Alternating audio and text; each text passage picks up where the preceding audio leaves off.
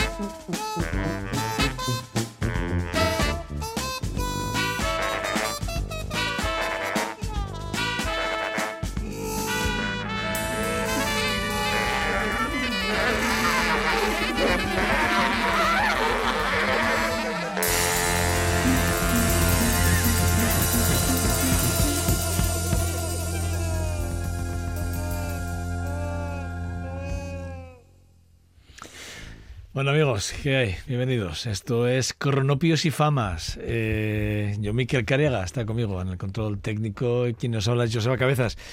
Hemos empezado con un álbum un tanto especial. Eh, probablemente muchos de vosotros al oírlo, eh, salvo que seáis muy fan, pero muy fan de, de Elvis Costello, no sabríais decirme si era él o no, simplemente porque él no ha cantado ni una sola frase, ni una parte, vamos nada, nada que mencione que este trabajo podría ser del músico compositor británico Elvis Costello. Este es un trabajo que se editó en 1986, eh, Melon, dentro de Blue eh, and Chocolate, eh, una canción que destaca por ser para mí muy poco usual en, lo que es la discografía de, de, Costello y además es bastante experimental, aventurera, que diría aquel otro, ¿no?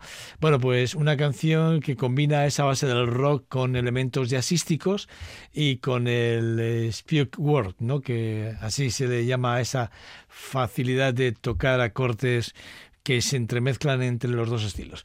La letra de la letra de la canción bueno, como tal, no existe, es, algo que cada uno lo tiene que cantar. De, de hecho, es fantasmagórica, si me lo permitís, porque, como bien dice eh, Elvis Costello, eh, le, le, puso este nombre por, porque describe dentro de la melodía, se describe un fantasma del jazz para que aparece eh, y desaparece en muchos momentos de la melodía. Repito, esto lo dice Elvis Costello dentro de su disco.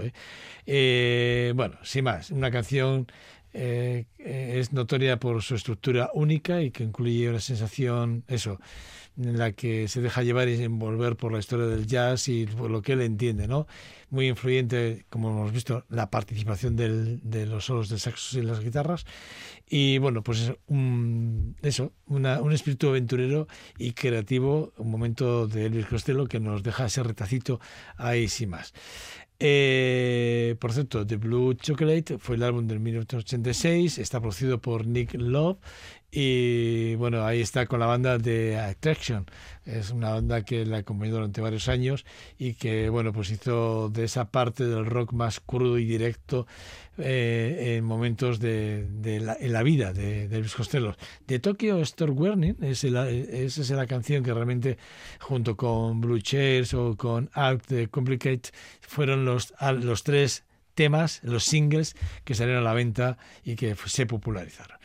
Nuestro siguiente invitado nos dejó no hace mucho y recientemente diría yo y, hay un tema que se publica en The Jet Beck eh, de Guitar eh, Show With de eh, Terry Bossio y de Anthony Himmons. Es un álbum para mí que tiene varios conceptos. Uno es esas partes melódicas hipnóticas, si me lo permitís, que, son impulsadas por la habilidad de Beck para crear sonidos y efectos súper innovadores eh, dentro desde su guitarra y con el pulso que él las hace.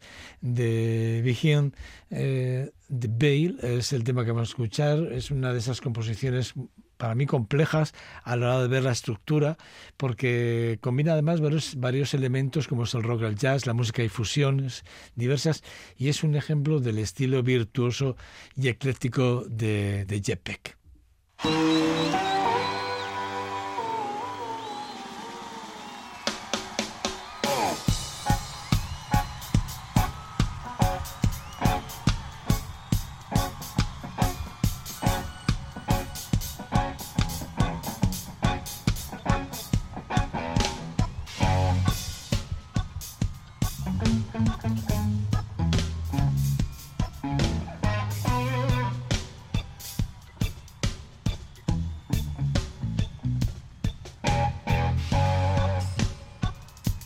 Mm-hmm.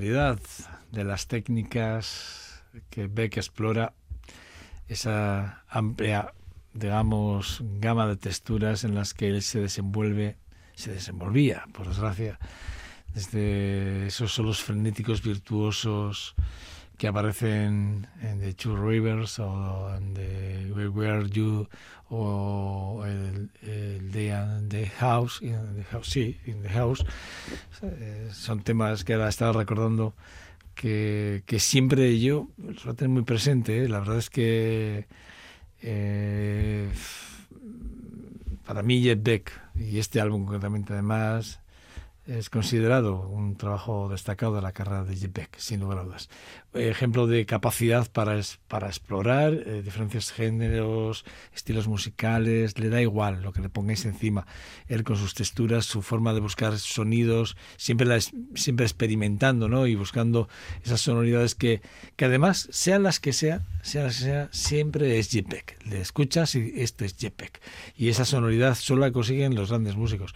No todo el mundo. Hay músicos que acaban su carrera o su, su vida sin haber encontrado jamás el sonido de, de su instrumento, ¿no? Y es la diferencia entre uno, entre un gran músico y un músico. Esta es la gran diferencia. Eh, me pasa un poco parecido con. Hay una banda. Bueno, yo en mi juventud disfrutaba muchos de ellos. Para mí, eh, de B52, eh, sin lugar a dudas, es una de esas bandas que siempre da colorido, ¿no? Si me lo permitís, y por sus letras divertidas, por su forma, la ironía, el trabajo eh, siempre en exceso de, de, empatizar con el público en directo. Bueno, pues publicaron eh, este, este álbum de Rom, eh, que creo que era el cuarto, creo que fue el cuarto álbum de, de la banda, eh, lo publicaron en el 89, eh, que por cierto Neil Rogers eh, sería quien, quien hiciera las labores de producción para, para un cambio en este cuarto álbum de la banda, que yo creo que Neil Rogers ya lo tenía como en su cabeza eh, la propuesta en el que fusionaba el pop y el new age de alguna forma con, con esa, esa parte sin perder la parte rockera que tiene la banda desde, siempre. Y de hecho en, en, Ray, en Ram, eh, eh, bueno pues es, ese éxito comercial y crítico que alcanzó los puestos números 3 de todas las listas, prácticamente entre el 3, el 1, el 3, en todas las, prácticamente en todas las listas eh, en Estados Unidos, que llegó a alcanzar disco de platino. Y bueno, pues siempre, creo que a nivel europeo, número 1, eh, llegó a alcanzar. Pero bueno, pues eso, eh, la banda está compuesta por Kate Person, por Free Snyder, Seal, Sandy, perdón, Sandy Wilson, Kate Strickland, eh, Ricky Wilson, eh, que falleció en el 85 y que hacían, tenían, bueno, por cierto, no se llamaban, nunca se, no se llamaron en principio B52. Eh, la anécdota muy interesante y que muy poquita gente sabe, salvo que hayáis leído su biografía o os interese mucho y seáis muy fan de la banda, se llaman de Tina, de Tina Turner's Review y bueno, pues se cambiaron de nombre al descubrir que había una banda que se llamaba exactamente como ellos. Bueno, otra anécdota interesante es que la banda grabó su primer álbum en un estudio de grabación que estaba ubicado en en una iglesia abandonada. Eso es así, es verdad, el ambiente del lugar y la energía creativa de la banda contribuyeron a ese sonido único y fresco de ese primer álbum. Bueno, cosas que solo puede pasar a B52.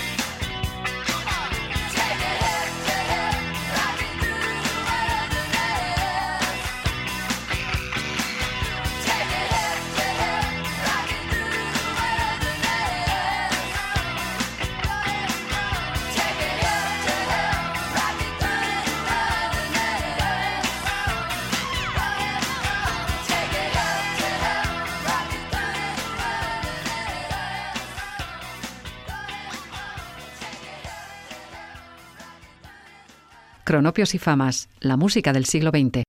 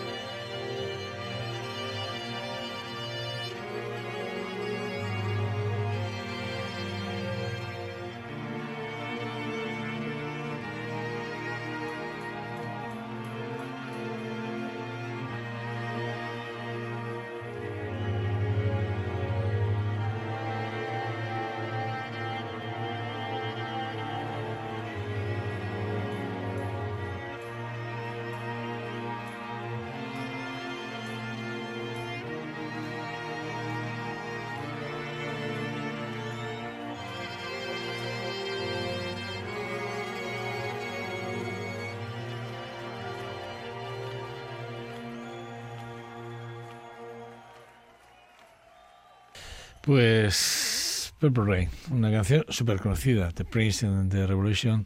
Eh, no sé si acordáis, si os acordáis, de hecho eh, se recuerda como, de hecho, yo digo si no os acordáis porque yo sí me he acordado y está haciendo ahora y está buscando la información ahora, porque me está acordando de la, del año en el que, que, fue el 2007, en el que Prince uh, y su banda aparecieron en la actuación de la Super Bowl y, y, la verdad que caía una tormenta bajo la lluvia. O sea, fue aquella canción encantada donde interpretaron una emocionante versión que es esto que acabáis de escuchar. Bajo la lluvia, la actuación es simplemente considerada como una de las mejores de la historia de la Super Bowl ya no solo porque era Prince y, el concierto fue un conciertazo tremendo de 15 minutos, pero vamos, inolvidables, que lo podéis chequear, ¿eh? esto se puede chequear, lo podéis en plataformas como en YouTube y demás, podéis chequearlo y verlo. Pero sí que es verdad que es impresionante ese, ese, concierto. Bueno, The Prince Revolution fue una de las bandas lideradas por el icónico músico productor estadounidense Prince, ¿no? La banda se formó en el 79 eh, y yo creo que existió hasta el 87. Tengo mis dudas, ¿eh? Que se disolvió y siguió adelante como ya como el solista, ¿no? Pero la formación de la banda incluye a, Wendy Melbourne a la guitarra y los coros, Lisa Coleman a los teclados y los coros, Brown Mark al bass, al bajo y a, los coros, Bobby Sitt a la batería y a la percusión y por supuesto pues Prince que estaba a la guitarra, eh, a los teclados, instrumentos varios y voz, ¿no? Y juntos crearon, bueno, varios álbumes, ¿no? Entre ellos se incluye el de Purple Rain Minutos 99, donde aparece también The Sing, uh, Sing O o The Times, ¿no? temas que son inconfundibles e, e, importantes para la historia, de, sin lugar a dudas, de, de, Prince. Bueno, eh, de G. Jules Band, eh, eh, bueno, de Peter Wolf, que es el vocalista principal de la, de la banda, fue lo digo porque mucha gente esto no lo sabe, pero los fans seguro que han chequeado esto que iba a decir, pero fue DJ en una, en una radio de Boston antes de unirse a la banda, que por cierto no se llamaban de J. Girls Band, sino se llamaban de J. Girls Blues Band.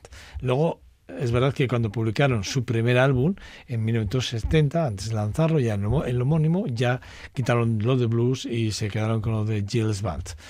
Bueno, eh, la banda fue fundada por el guitarrista del Gilles en 1967 en, en, Massachusetts.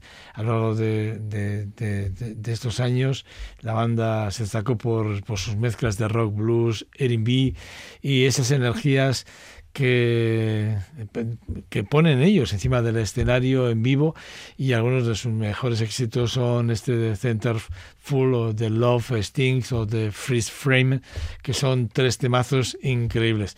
Bueno eh, a pesar del éxito eh, de su éxito comercial la banda nunca fue nominada eh, para ningún premio ni Grammy ni nada que se en, creo que en el 2005 que en el 2005 fueron considerados para las la, digamos para digamos para el resto del mundo y ya dentro del rock fue considerado como una banda importante y de hecho dentro del salón de la fama del rock and roll tiene ya su espacio pero finalmente no fueron elegidos para poder, eh, por, poder ser, tener otro tipo de reconocimientos. Pero a mí la banda es una de las bandas que para mí fueron importantes en la década de los 80 y que, bueno, volvemos a recordarles. Ya lo hemos hecho en algún otro programa, pero hoy de forma especial.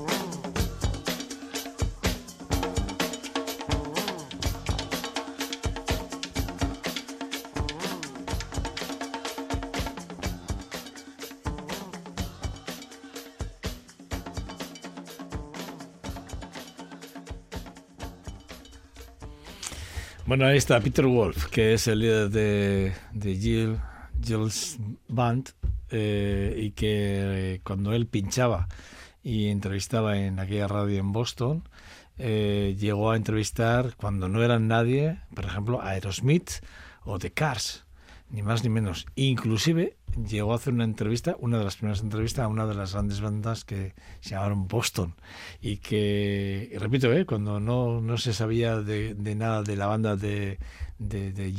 Band, bueno, Peter Wolf ya que él quería ser algún día cantante de rock, bueno, pues consiguió hacer entrevistas muy importantes. Eh, os voy a hablar de, de, de Todd eh, eh, Ron Green, que es el cantante de la banda de Utopía.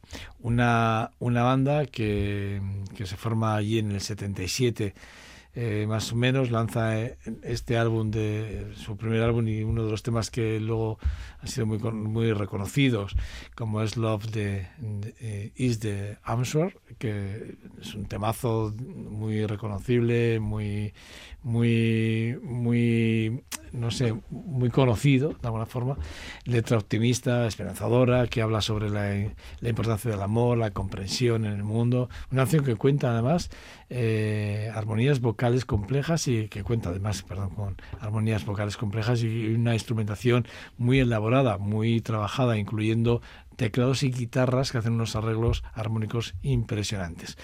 Bueno pues eh, Utopía fue una de esas bandas eh, que, lideraron Todd, eh, eh Todd eh, Ron Green, que decía, y que tienen sus varias anécdotas a contar.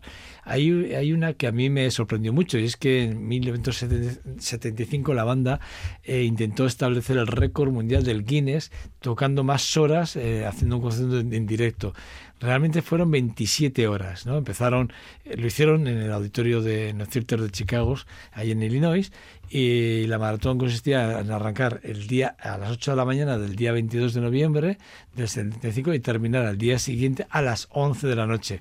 Eh, durante todo el concierto la banda interpretó todas las canciones, ahí así para ver, de sus álbumes, más evidentemente imaginaros, improvisaron todo lo que quisieron y más.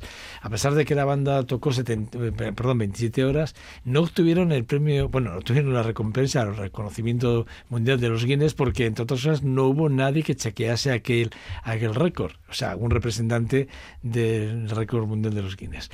Eh, sin embargo, el concierto se convirtió en un momento histórico en la carrera de Utopía. Y otra de las, de las curiosidades es que en el 83 eh, lanzan el disco homónimo eh, diseñado para ser reproducido al revés no, o sea, no de derecha a izquierda, sino de izquierda a derecha, y este contenía un, un, mensaje oculto cuando se reproducía al revés, lo que generó bueno controversia y llamó la atención a los medios de comunicación, absolutamente a seguidores en todo el mundo, y aunque el álbum no fue un gran éxito comercial, se convirtió en un objeto de culto para los fans de, de Utopía y, bueno, por supuesto, a los fans de la música experimental.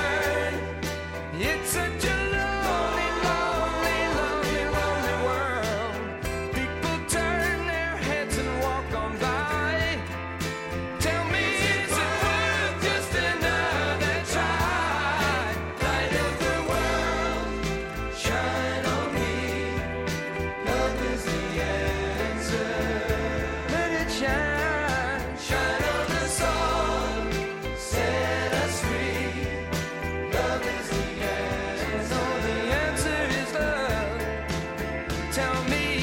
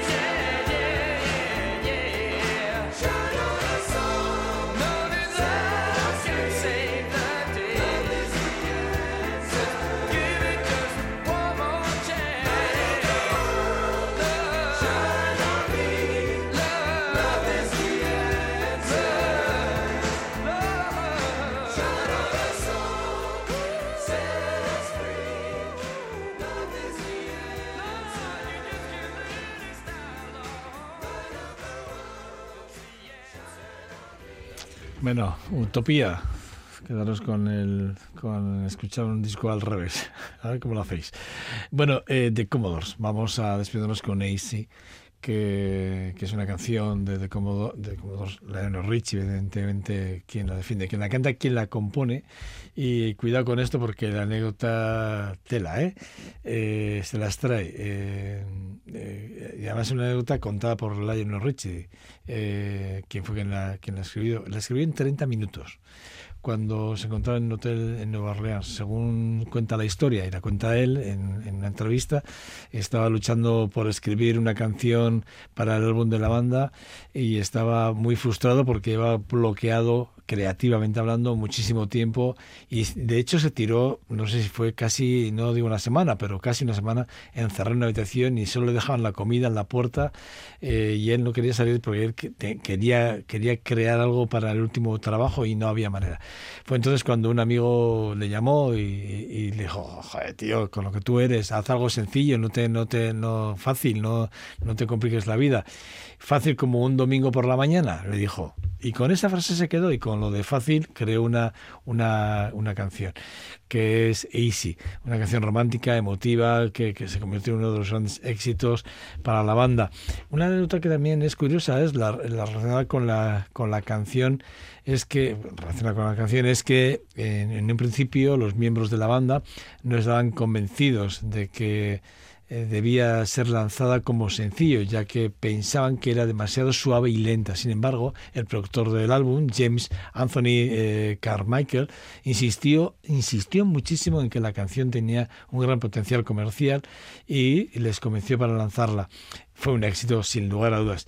Ahora bien, también os voy a decir una cosa. Carmichael se cargó con todo el equipo porque eh, la canción sí, pero el álbum, bueno, pues no, no, no, acabó de tener la repercusión que se creía que iba a tener y le echaron la culpa de que probablemente por haber introducido una canción tan sumamente suave. Una canción, bueno, pues que, que a la larga sería esa canción que ha sido melodía para muchísimos, ¿no? O sea, o, forma parte de la banda sonora de muchísima gente. Bueno, pues con AC, con The Commodores, nosotros nos, nos traemos hasta 1977 para despedirnos y lo hago en nombre de John Miquel y de quien nos habla, Joseba Cabezas. Esto es Radio Victoria, Cronopios y Famas. Chao, agur.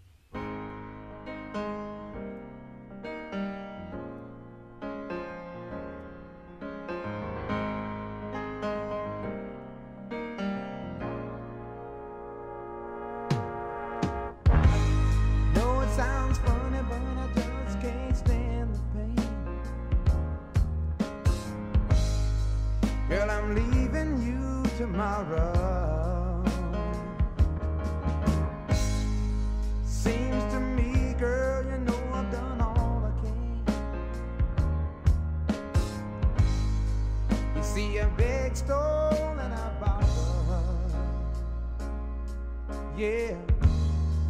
Ooh, that's why I'm here.